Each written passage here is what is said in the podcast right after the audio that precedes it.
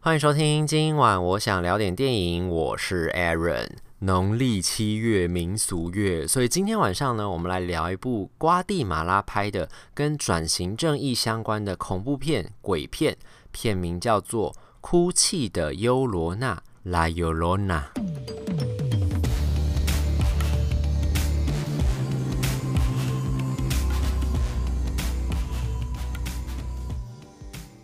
你是忘记了，还是害怕想起来？大家还记得这句标语吗？就是那个时候，其实二零一九年的时候，台湾也有拍了一个跟转型正义、白色恐怖有关的恐怖片，就是《返校》，是那个电玩游戏改编的嘛。然后那个时候上映了之后，其实很多观众看了都觉得很有趣，就是可以把这样子白色恐怖啊、转型正义相关的那种威权统治之下的题材，跟恐怖片做一个结合，算是一个蛮有趣的创新这样子。那其实，在那一年呢，就是二零一九年的时候，在地球上另一端的瓜地马拉中。中南美洲的那个瓜地马拉，他们也拍了一个跟这个转型正义相关，也是跟他们国家历史上面息息相关的一个鬼片，就是我们今天要讲的这一部《哭泣的优罗娜》。然后它是在二零一九年的时候拍出来，然后在那一年的威尼斯影展还有多伦多影展都有放映，放映之后也获得了很多影评的这个好评。然后呢，他在去年二零二零年的时候就有代表瓜地马拉参加今年的就是第九十三届的奥斯卡，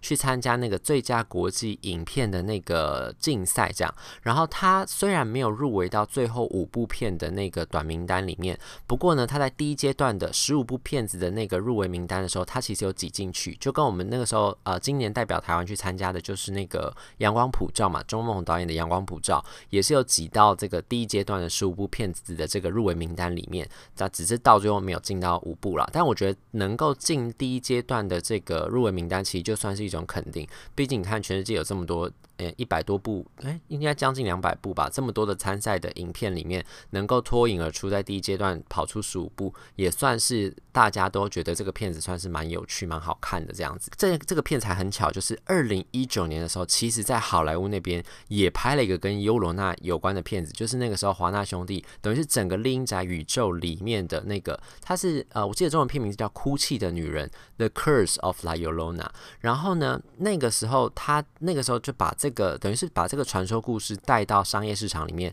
让除了中南美洲之外的更多人知道这样子的一个民俗传说。其实这个 La Llorona 哭泣的女人这样子的一个呃女鬼的传说故事，在中南美洲其实已经流传已久。就是这个这个故事大概讲的就是说，有一个女子，然后她那个时候跟丈夫结婚的时候生了两个很可爱的小孩。然后呢，有一次她丈夫就是出远门了之后呢，好像就是。啊、这这个故事其实有很多版本。总之就是好像有类似什么丈夫变心了，还是丈夫做了什么事情，然后让这个这个妈妈就是生了两个小孩，这个哭泣的女人就是觉得非常非常的痛心。然后后来她在一怒之下就把她的两个小孩丢进水里，让他们淹死。然后淹死了之后呢，他因为自己出于愧疚，他在淹死小孩当下其实就觉得非常非常的愧疚。他出于愧疚之后呢，她自己也跳水自杀了。可是自杀之后呢，他到了阴间地府的时候，那个地狱地狱的守门就不让他守卫，就不让他进去，就说因为你是杀害自己亲生小孩的母亲，你是一个狠心的母亲，你就不能进到这个地狱里面，进入轮回里面，你就必须不断在世间游荡，找到你的小孩到底跑到哪里去，去这样子一个故事。所以就是就是中南美洲那个时候地方就流传，就说晚上的时候，如果你听到有女人的哭声的话，就代表是尤罗娜要来找你了，然后尤罗娜。正在找他自己的小孩，所以小朋友千万不要在晚上的时候出门。如果你出去被尤罗娜遇到的话，他就会来把你带走，带到阴间地府去，把你当成自己的小孩。有这样一个故事啊，其实就是以前就是等于是有一点像是在告诫小朋友，这个传说故事就要告诫小朋友说，你千万不要去那个晚上的时候在外面到处游荡。这样还有另外一个含义，就是有很多人后来就在讲，就是说。照这个故事的走向来看，所有的错误全部都被丢在女性的身上，所以其实这是一个非常沙文主义的一个。禁锢女权思想的一个传说故事，他把照顾小孩的责任，然后还有小孩如果不幸发生意外的责任，全部放在女性的身上，然后就是顺便也是要告诫所有的女性，就是你要遵从自己丈夫的指示，然后你要好好照顾自己的小孩等等，这样子充满传统思想的一种禁锢女性的一种呃价值涵盖在这个传说故事里面。所以就是这个故事，其实在呃中南美洲地区已经流传已久。然后像我我们这次故事发生地点是在瓜地马拉嘛，就在中美洲。然后美国之所以会听过这个哭泣的女人这个尤罗娜的这个传说，大概就是从墨西哥那地方传过去，因为美国很多墨西哥的移民嘛。那他们就有在说说这个故事到底是从何而来，到底从什么时候开始的？据考证呢，大概是在十六世纪左右开始有文献，就是那个时候西班牙人不是从欧洲跑到中南美洲开始要进行他们的殖民吗？从那个时候开始就有文献的在记载。不过在文献记载之前，其实就已经有在说，在当地更早之前，美洲中南美洲那边的原住民，就是大家不知道，他们之前不是有什么玛雅文明啦等等，就是阿兹提克文明啊等等，这些文明其实在更早之前就有记录关于这个这样子一个故事。可是等到了这个殖民时期开始了之后，这个故事才开始在更多的地方开始流传，而且呢，这个故事的版本就变成说，通常啦，故事里面那个抛家弃子的那个男人呢，通常都是白人的殖民主，然后呢，那些生了小孩之后没有办法好好照顾小孩，然后后来被迫。就小孩可能出意外之后，然后他们就是畏罪自杀，然后可能带着愧疚自杀的那些女性呢，通常都是当地的原住民，所以这中间就又包含了关于种族跟阶级之间的那种，还有那种殖民主义之下的剥削，这样子一层含义包含在这个传说故事里面。所以像这一次的这个哭泣的尤罗娜这个故事呢，它就是把这样子一个传说故事拿来跟瓜地马拉当地曾经发生过的真实的历史事件。做一个结合，这个历史事件呢，就是在讲说，其实这是。啊、有所本的，就是这个故事里面的这个主角呢，他其实讲的是除了这个哭泣的尤罗娜之外，他讲的是一个独裁者家庭的故事。可是这个独裁者家庭呢，他们其实现在面临了很严重的问题，就是这个独裁者的这个大家长，就是曾经在瓜地马拉当过独裁者统治者的这个将军呢，他目前正在接受审判。这个其实就是以瓜地马拉之前的强人独裁者血啊、算是一个血腥独裁者吧。就是叫这个前总统蒙特，他其实是军人出身的。然后其实呢，他在一九四零年代的时候就已经曾经掌权过，后来又被人家推翻。后来到了这个已经好像是一九不知道八零年还几零年吧，他后来又开始在掌权。然后掌权了之后呢，他曾经因为瓜地马拉那个地方是这个样子，就是他本来不是呃西班牙殖民嘛，然后后来他渐渐的取得自己的这个呃自治权之后呢，曾经有一度就是在二战之后。共产主义正在全世界兴起那个时候，他们这个瓜地马拉这个地方有很多的这个知识分子，他们为了要摆脱之前殖民主义这些带给他们的这种贫富差距还有阶级差距，所以其实当时呢，在一九五零年代的时候，有一个呃这个政治人物叫做阿本斯，他其实思想是比较偏向左派，他就是希望能够解放这些地主跟这些佃农之间的关系，所以他进行了土地改革。可是，一九五零年代那个时候，因为正好就是呃苏联。还有中共的这个势力不断在扩张的时候，所以其实美国那个时候，尤其二战之后进入冷战期的时候，美国其实对共产主义的扩张是非常非常感冒的，他们非常非常敏感。那个时候是艾森豪当总统的时候嘛，所以那个时候呢，一九五零年代的时候，当阿本斯这个政治人物，瓜地马拉的政治人物出来就要进行土地改革的时候，美国就觉得很不开心，尤其离他们这么近，就是美国就在上面而已嘛，瓜地马拉就在下面，所以后来呢，他 CIA 就偷偷的默。默的进行了一个策划了一场反动，然后推翻了阿本斯的政权。后来呢，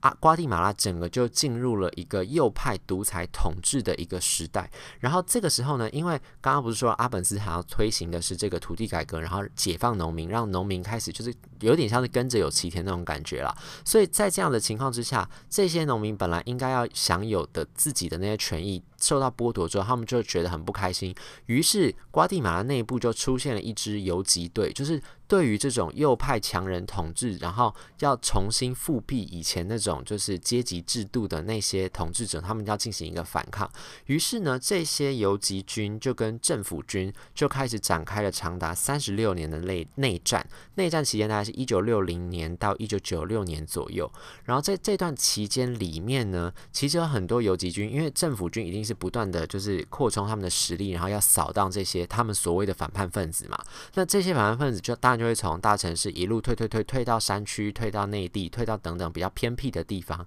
这些偏僻的地方里面呢，其实住了很多当地的原住民。就是刚才不是讲说。玛雅文明、阿兹特文明等等，就是当地其实有很多的中南美洲原住民居住在比较深山的地区。然后当这些游击军跑到这些地方躲避的时候，政府军为了要扫荡这些游击军，就会开始跑到这些地方去。然后呢，就在这个前总统蒙特就职的期间呢，大概就曾经发生过非常非常严重的类似种族灭绝、种族屠杀这样一个惨绝人寰的一个悲剧，这样子，就等于是他就放任政府军跑到山区去。去屠杀那些游击军，在屠杀游击军的过程当中，他们只要见到那些原住民，就会认为他们一定跟游击军有勾结、有窝藏游击军，所以他们不但对这些呃当地手无寸铁的原住民进行烧杀掳掠的一些呃惨无人道的工作之外，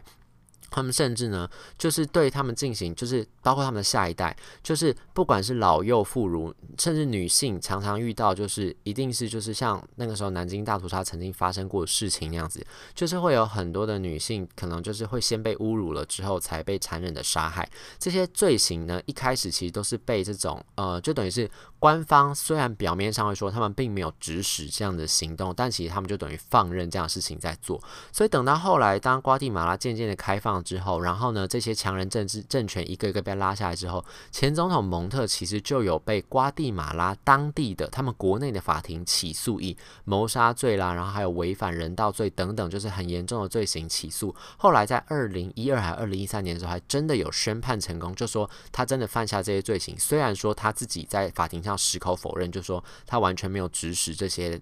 啊、罪行的发生，但是呢，法法官就认为说，他当时其实是知道，他有能力阻止，有能力规范那些军队不要做这样的事情，但他并没有做，所以就导致了那些原住民受到这么可怕的罪行跟暴力，所以就是变成一个那个时候算是一个世界上还蛮大的一个事情，就大家就觉得说。终于，这是世界啊、史上头一次，就是当地的国家的这个法院去判他们的前统治者、他们的前独裁者有这样子的一个口。呃，犯下这样一个罪行，在世界上都算是一大里程碑这样子。所以，他其实这个哭泣尤伦拉就是以这样的故事为蓝本。这个故事里面的这个独裁者将军一家，目前就面临到像前总统蒙特他们正在进行的事情，就是有很多的原住民开始跳出来，在对他们这个呃统治者家庭，就是独裁者这个将军进行控诉，然后他要出席法院法庭。所以在故事开始，就是他们一家里面呢，就开始散发着一种非常诡谲的这种。呃，气氛就是呢，看起来他们还是高高在上，住在那种豪宅里面，有大庭院啊，有大泳池啊，然后家里有很多的这个佣人在伺候，然后呢，他们平常也是穿着的这种光鲜亮丽。这个独裁者将军呢，他女儿现在是一一个医生，然后呢，他就是来他们家，来他爸爸妈妈家这样子。然后呢，这个呃故事发生的时候，正好就是。正在要进行这个法庭宣法院宣判的时候，所以其实他们住在外面围了非常非常多的示威者，就是想要就是呃呃就是在抗议啦，就是他们就觉得说众。正义终于得以伸张，然后在屋子里面就是愁云惨雾，就是觉得很惨。就是他们虽然过着舒服的生活，但是因为就是有那种罪恶感，尤其是当他的这个将军的女儿还有他的孙女，他们也都是受过教育的人嘛，然后会上网的人，所以他们就知道说，其实他的爸爸真的是恶。爸爸跟外公啦，等于是爸爸跟外公的声名真的很糟糕，就这个独裁将军的声名真的很差，所以一家里面就愁云惨雾，然后再加上这个爸爸就是这个独裁者将军，他身体又不好，然后后来呢就发现说他在晚上的时候就开始会听到那个女人哭泣的声音，然后家里的这些佣人就开始，因为很多佣人几乎全部都是这个呃原住民，他们就开始听到，就是觉得就是说。将老将军是不是听到了尤罗娜的呼唤，然后他开始出现幻觉，然后他开始变得很奇怪这样子，所以其实家里佣人就一个一个都离开了，最后只剩下一个，就是在他们家很久很久的一个算是老阿姨啦，就是。啊、佣人阿姨已经在他们家很久了。在这些佣人都走光了之后呢，这个家毕竟还是要继续维持下去。尤其是这个老将军身体又不好，然后他太太也没有办法照顾他。然后他的女儿虽然是医生，但是毕竟还是有自己生活要过。所以呢，后来呢，这个家里的这个还仅存的那个老阿姨呢就说：“哦，那不然她从她的家乡里面看看还有没有其他姐妹们要来帮忙，这样子工作赚钱。”这样，结果就来了一个神秘的女子。这个神秘的女子呢，来到这个地方之后呢，她不太讲话，但浑身散发出一股非常诡异的气氛。比如说，她会在半夜的时候在池子里面游泳，然后或者是她会在她手上抓着一只青蛙，然后默默地盯着这个独裁将军的外孙女看。可她外孙女又非常非常喜欢这个呃，算是新来的女年轻女佣，所以她跟这个年轻女佣就是玩，他们会玩那种在水里闭气的游戏。可是呢，她在玩水里闭气游戏，他，常常就是在玩的时候，就是你会分不清楚这个女佣到底是在跟她玩，还是默默的在看着这个小女孩可能快要溺死的那种感觉。整个片子就散发着这样诡谲的气氛。然后老将军他的神智状况越来越不清楚，他越来越常会听到家里面有奇奇怪怪女人哭泣的声音，然后再加上外面的这些示威群众又不断的在对他们家，比如说投什么动物的血啊，投石块啊，丢鸡蛋啊，丢传单啊，就一直去质问他们，就是说到底我的家人在哪里？因为这个老将军当年在独裁的时候，一定是。让很多人被消失嘛，所以很多人就带着自己家人的遗照来找他，或者家人的相片来找他，就说质问他在门外大声的质问，就说到底我的家人在哪里？所以在这样压抑紧张的气氛当中呢，在家里面竟然又出现了奇奇怪怪的一些超自然无法解释的现象，到底最后真相是什么呢？就留待大家自己在电影院里面看。那其实我会觉得这个片子啊，如果你是本身就是喜欢看恐怖片人，你大概会觉得这个片子很没有味道。它其实并不是可怕的片子，我觉得啦。就是以我之后看那个导演的访谈来说，其实他并没有想要真的去拍出一个很可怕的鬼片，让你觉得很惊吓、很惊悚这样子。他其实等于是透过这样子一个结合了瓜地马拉当地的政治，还有中南美洲传统民俗故事、鬼故事的这样子一个元素合在一起之后，他其实是只是想要透过这个电影跟全世界讲说，在瓜地马拉这个地方曾经发生过这样子一个人伦惨剧，这样发生过一个就是糅合了。国仇与家恨的一个历史的悲剧曾经发生过这样子，所以如果你本身是喜欢看鬼片的话，你来看这个片子，你大概会觉得有一点点无聊。可是如果你本身是对于这种世界上历史、政治、文化蛮有兴趣的观众，你来看这个片子，你或许可以从中得到一些些有趣的知识。像我也是从因为这个片子在看了之后，我才开始去找其他资料，才了解到说，哦，原来在瓜地马拉这个地方曾经发生过这样一个故事。然后导演是把这样子一些事件、历史事件跟这个传统的鬼故事结合在一起，才拍出这样的电影。以这样的角度来看的话，其实也会觉得还蛮有趣，还蛮就是呃，可以得到一些新知识，然后觉得。看了一些不一样的故事，看到世界上其他角落也曾经发生过一些事情，还蛮有趣的。所以把这个电影呢就推荐给大家。以上就是今天想跟大家分享这部《哭泣的优罗娜》。如果对这期节目内容有任何的意见，欢迎留言或者上 Instagram 搜寻电影伦森私讯小盒子，让我知道。今晚我想聊点电影，我们下次再见，拜拜。